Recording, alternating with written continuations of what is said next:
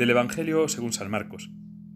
Y subiendo al monte, llamó a los que él quiso, y fueron donde él estaba, y constituyó a doce para que estuvieran con él y para enviarlos a predicar con potestad de expulsar demonios.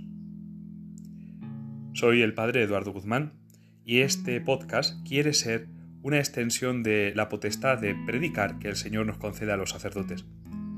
En todas las charlas, sermones, homilías o conferencias, quiero someterme a la enseñanza de la Santa Madre Iglesia Católica, y estaría encantado de recibir tus aportaciones para poder también servirte la palabra. Dios te bendiga.